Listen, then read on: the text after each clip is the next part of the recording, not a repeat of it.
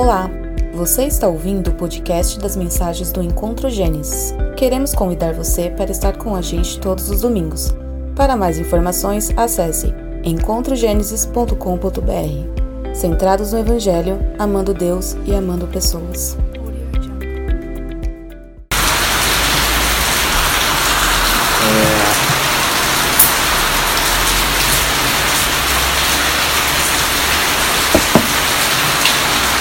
Vocês viram, eu fiquei um tempo sem vir para a igreja, né, por conta do Covid. E nesse período eu pensei um pouco mais sobre a igreja. E foi estranho porque é, nesse período em que eu não pude vir, foi diferente de quando o, quando a gente ficou aqueles meses sem se reunir por conta da pandemia. Foi estranho porque vocês estavam aqui e eu não podia vir não foi uma sensação legal, porque eu queria estar aqui. E isso me fez pensar sobre a igreja. E o meu plano para hoje era falar a respeito de como a igreja é relevante para mim, relevante para você, de como é importante termos um ao outro, de como eu te ajudo, você me ajuda, e como isso é importante na nossa caminhada. O objetivo era esse, só que eu, antes de falar disso, eu pensei em falar sobre o que era a igreja. E isso levou um pouco mais de tempo do que eu achei que levaria. Então hoje a gente vai falar só a respeito do que é a igreja. É, bom, a igreja. A igreja é o povo de Deus. A igreja é um povo que pertence unicamente a Deus. A igreja é formada por uma população, já que ela é um povo, formado por pessoas. No caso, essa população é composta tanto por homens quanto por mulheres. Nela nós, desculpa, nela nós temos tanto jovens como idosos. Temos também ricos e pobres, pessoas do Oriente e pessoas do Ocidente. Como podemos ver, a igreja é um povo bem diversificado, pois possui uma variedade grande de pessoas, que por sua vez podem até possuir culturas diferentes. Toda população, é, todo povo, toda população tem uma ou mais características que as diferencia de outras populações. É, mas toda população tem uma característica que é determinante. Ou seja, caso essa característica seja retirada, sua identidade será perdida. Por exemplo, o povo brasileiro é mundialmente conhecido por ser um povo muito receptivo, um povo caloroso um povo apaixonado por futebol e adora as festas de época, como o carnaval, por exemplo. Todas essas características podem diferenciar um brasileiro de uma pessoa de outro país. Mas não quer dizer necessariamente que todo brasileiro tenha que ser extrovertido, gostar de carnaval e gostar de futebol. Não é isso que determina se alguém é brasileiro ou não. É, não são essas características que diferenciam se alguém é brasileiro ou não. Na verdade, o que diferencia, o que faz do brasileiro o brasileiro, é o fato dele ter nascido ou ter sido naturalizado no Brasil. Ele pode ser muito diferente dos demais brasileiros, mas o que faz dele brasileiro é isso, ter nascido ou ter sido naturalizado no Brasil.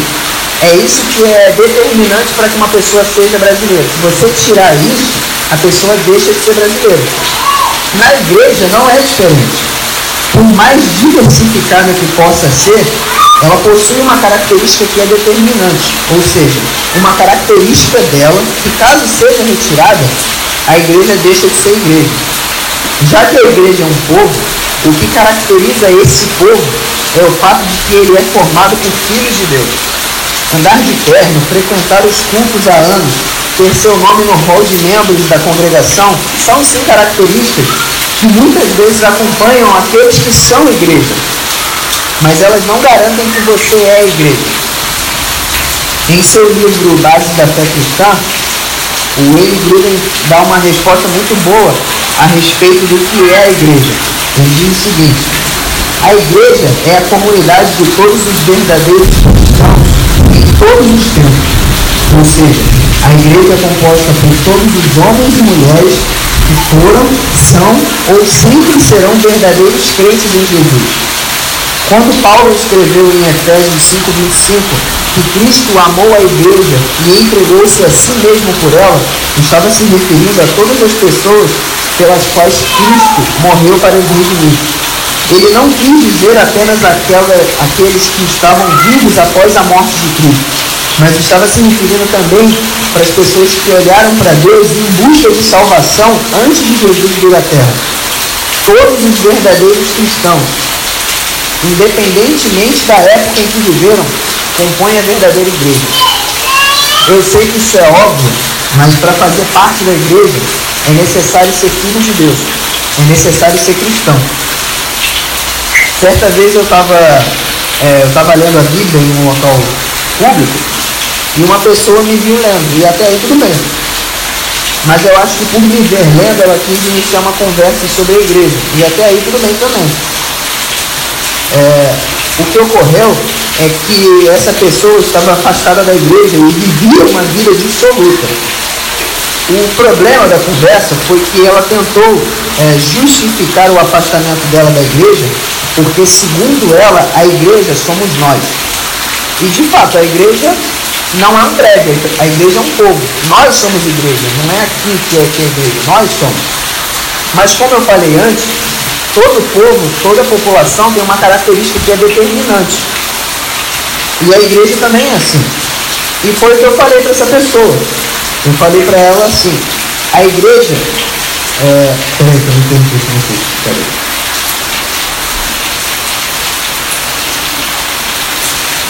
A igreja são a igreja são as pessoas que se arrependeram de seus pecados e creram em Jesus como seu único Salvador. Pegue isso e compare com sua vida e veja se você de fato é igreja. Por mais que eu tenha dito isso com toda educação, o assunto da conversa mudou logo em seguida. E é isso que eu queria estar falando hoje. O que, é característico, o que, é determinante da igreja, o que, que não pode ser retirado da igreja, senão ela vai perder sua identidade. Somente uma pessoa que se arrependeu de seus pecados e creu em Cristo pode ser considerada como parte da igreja. Dito isso, podemos pensar em dois exemplos de conduta que claramente denunciam o não pertencimento de uma pessoa à igreja.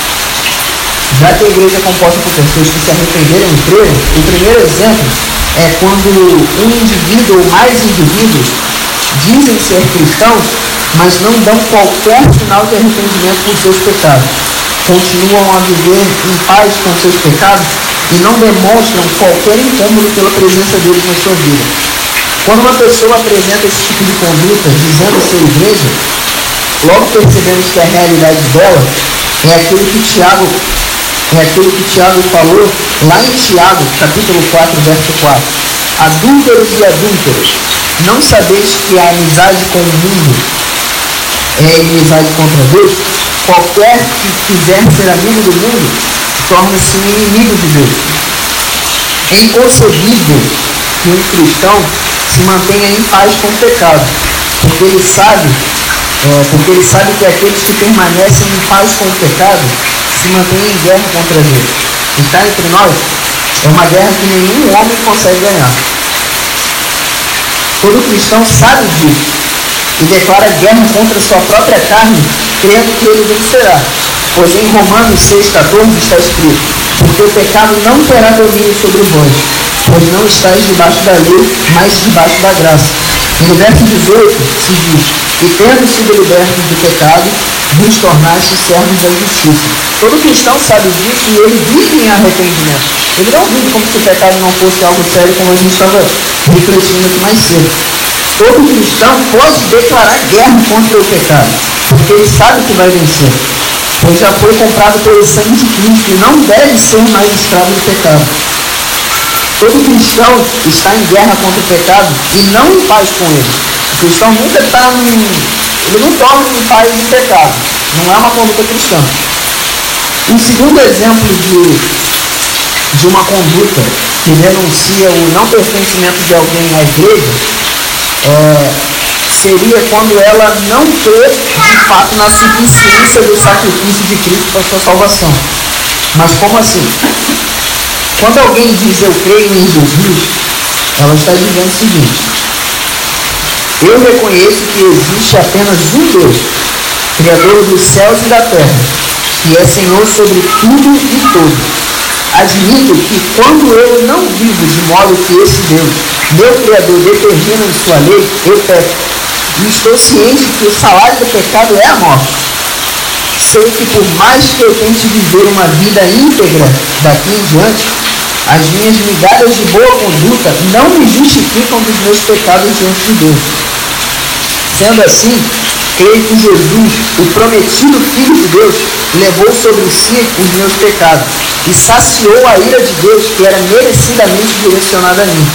Morrendo na cruz, ele cumpriu a justiça de Deus e me libertou do poder do pecado para que eu viva uma nova vida e tenha paz com Deus. Não há salvação fora de Cristo. É isso que uma pessoa quer dizer quando ela diz que crê em Jesus.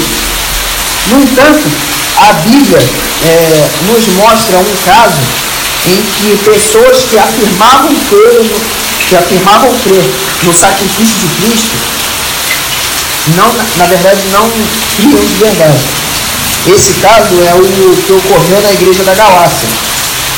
Esse, esse assunto, a justificação por meio da fé somente, é um dos assuntos mais tratados pelo apóstolo Paulo quando ele enviou, quando ele enviou a carta à igreja.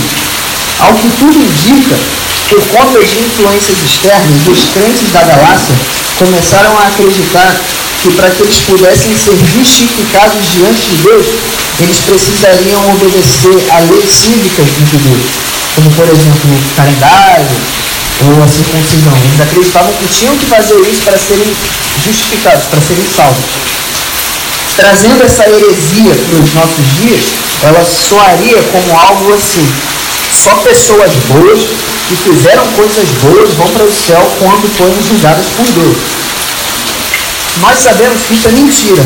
E isso é mentira, e acreditamos que isso é mentira, não porque discordamos que pessoas boas não deveriam ser condenadas por Deus, não é isso. Mas porque sabemos pela palavra de Deus que não há nenhum justo. Não há nenhum.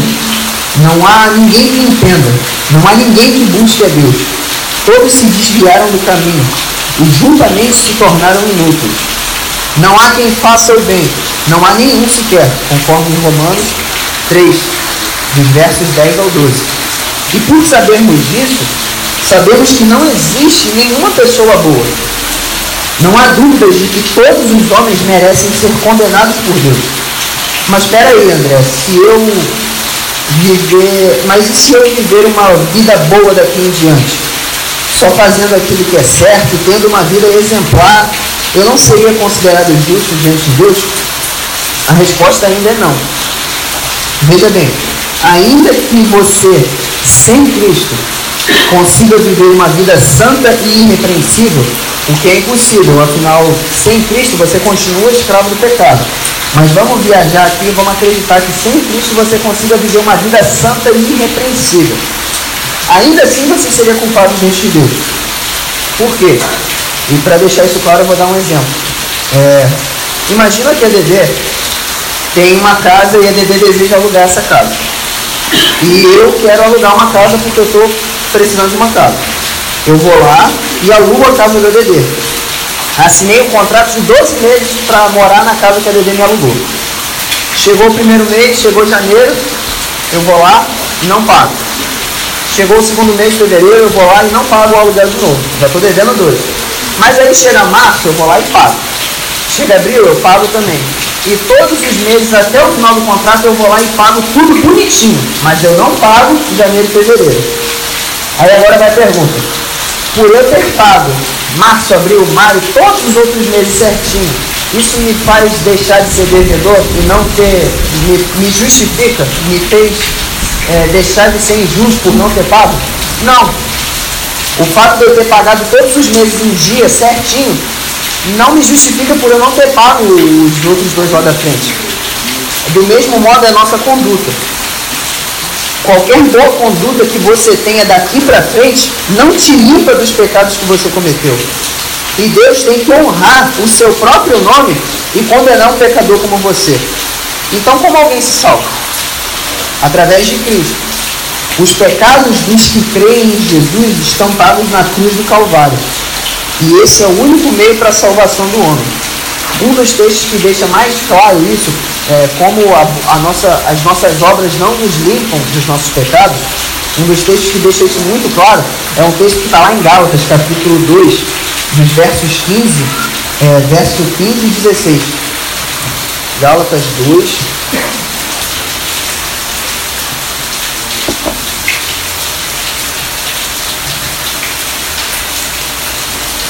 Gálatas 2, verso 15 e 16, que diz assim: Nós, judeus por natureza e não pecadores dentre os gentios, sabendo contudo que o homem não é justificado por obras da lei, e sim mediante a fé em Jesus Cristo. Também temos crido em Jesus Cristo, para que fôssemos justificados pela fé em Cristo e não por obras da lei porque por obras da lei ninguém será justificado. Qualquer boa obra que eu e você apresentemos daqui diante não limpa os nossos pecados. Não é isso que tira os nossos pecados. Faz parte da igreja todo aquele que crê nisso. Faz parte da igreja todo aquele que deposita sua esperança de fé, de salvação nisso. A igreja é o povo que se arrependeu dos seus pecados e depositou a sua esperança de salvação em Cristo. Qualquer pessoa que esteja frequentando uma igreja, ou qualquer pessoa que tenha aberto uma igreja, qualquer pessoa que esteja pastoreando uma igreja, e não apresenta na sua vida arrependimento e fé, não faz parte da igreja. O que é preocupante, pois como eu falei antes, a igreja é composta por filhos de Deus.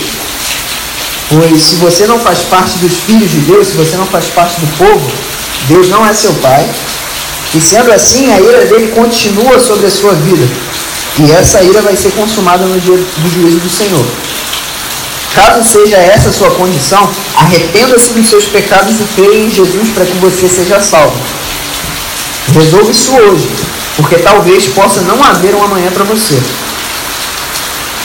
A igreja são aqueles que se arrependeram de seus pecados e creram em Jesus para sua salvação. É simples assim. Essas são as características dos filhos de Deus que são determinantes. Não podem faltar em todo aquele que diz ser igreja. Na sua primeira carta, o apóstolo Pedro nos diz qual é a função da igreja nesse mundo decaído em que nós vivemos. Ele diz assim, no capítulo 2: Vocês, porém, no capítulo 2, verso 9: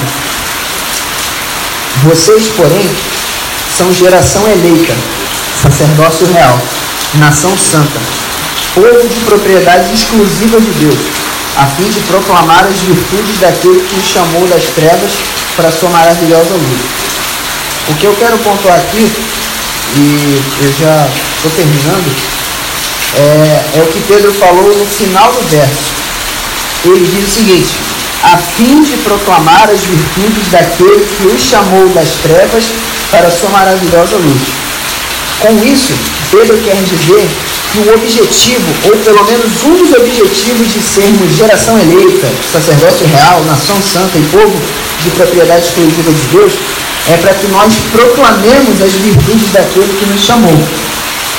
A igreja existe para isso, proclamar as virtudes do Filho de Deus, proclamar, proclamar quem ele é, o que ele fez e o porquê dele ter vindo. E é isso que temos que fazer. Essa é a função da igreja, uma das funções da igreja. E é interessante porque lendo isso, a gente consegue ter um parâmetro interessante sobre se uma igreja é bíblica ou não. Veja bem, a gente falou de três pontos. Falar quem ele é, falar o que ele fez e falar qual foi o motivo que ele vindo. A gente falou desses três. Se você tem uma igreja que proclama um Cristo diferente do que a Bíblia aponta, essa igreja não é bíblica. Se você tem uma igreja que deturpa a obra de Cristo, essa igreja não é bíblica. Se você tem uma igreja que proclama uma razão diferente para o nascimento de. que proclama uma razão. Peraí. Se você tem uma igreja que proclama uma razão para o nascimento de Cristo diferente do que é apresentado na palavra de Deus, essa igreja não é bíblica. Um exemplo, esse último ponto aqui, um exemplo. Efésios 5, 20, em Efésios 5, 25, Paulo ordena aos maridos que amem as suas esposas assim como Cristo amou a igreja. Pois Cristo se entregou pela igreja a fim de santificá-la, purificando-a com a lavagem da água pela palavra, para apresentá-la a si mesmo gloriosa, sem mácula, ou ruga, ou coisa semelhante, mas santa e irrepreensível. Essa é a obra de Cristo, e foi por isso que ele morreu. Uma igreja bíblica proclamará isso, mas uma igreja que não é bíblica fará o que muitas têm feito hoje em dia. Pregar um Cristo que morreu numa cruz para conceder bens materiais, para simplesmente realizar os seus sonhos. Porque se não for assim, Deus não é com você. Infelizmente, e a gente fala isso com tristeza e não com um ar de superioridade. Mas infelizmente é esse o evangelho que tem sido pregado em muitos locais aí. Não é assim que deve ser. A igreja deve proclamar a Deus, voltando a atenção das pessoas para Deus e não fazer com que elas olhem mais e mais para as riquezas temporárias dessa terra. A igreja é o povo que foi salvo por Cristo e vive para Cristo.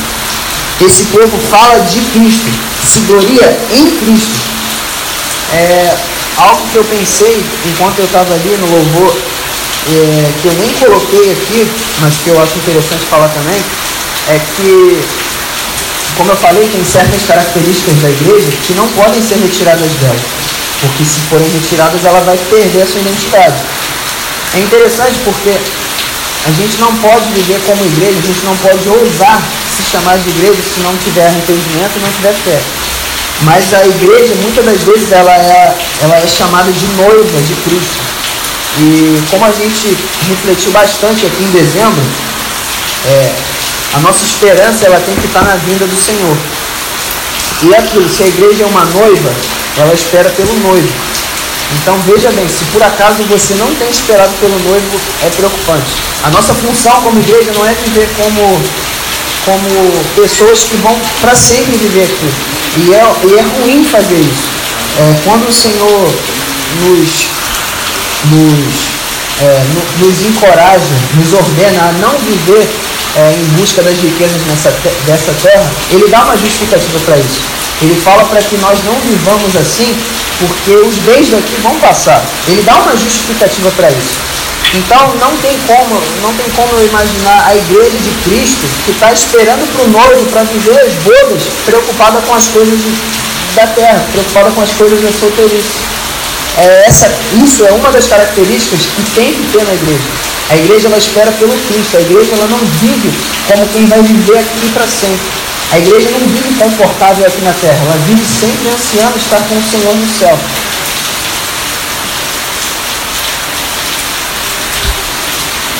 Muitas vezes nos referimos à igreja como sendo a noiva, mas noiva de quem? De Cristo. Se tirarmos o Cristo da igreja, a igreja perde sua identidade. Ela deixa de ser igreja. Então, se você é igreja, onde está o Cristo na sua vida?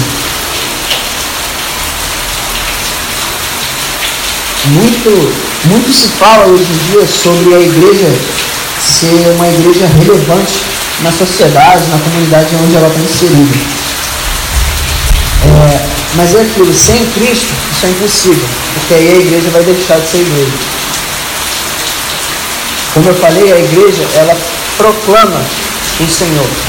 A igreja, ela não é uma ONG, com todo respeito aos homens, mas a igreja, ela proclama uma solução muito maior do que uma ONG faz. A ONG, ela procura resolver os problemas terrenos. A igreja não, ela procura apresentar a solução do problema que é eterno. O problema que, caso não seja resolvido, vai ter consequências eternas. É isso que diferencia uma igreja de um, de um de uma ONG. A, a igreja ela proclama o Cristo, ela prega o Evangelho porque ela quer que as pessoas sejam salvas, porque Deus quer que as pessoas sejam salvas. Ela não simplesmente tenta resolver os problemas terrenos das pessoas. Jesus disse que o reino do céu é semelhante a um fermento que uma mulher escondeu em três medidas de farinha. E ela escondeu esse fermento nas três medidas até que tudo ficasse levedado. Quando o reino de Jesus está nas nossas vidas, é impossível não haver mudança. Então, Se você faz parte da igreja, se você faz parte do corpo de Cristo, onde está o Cristo em você? Onde está o Cristo nas nossas vidas? Que Deus nos bendiga.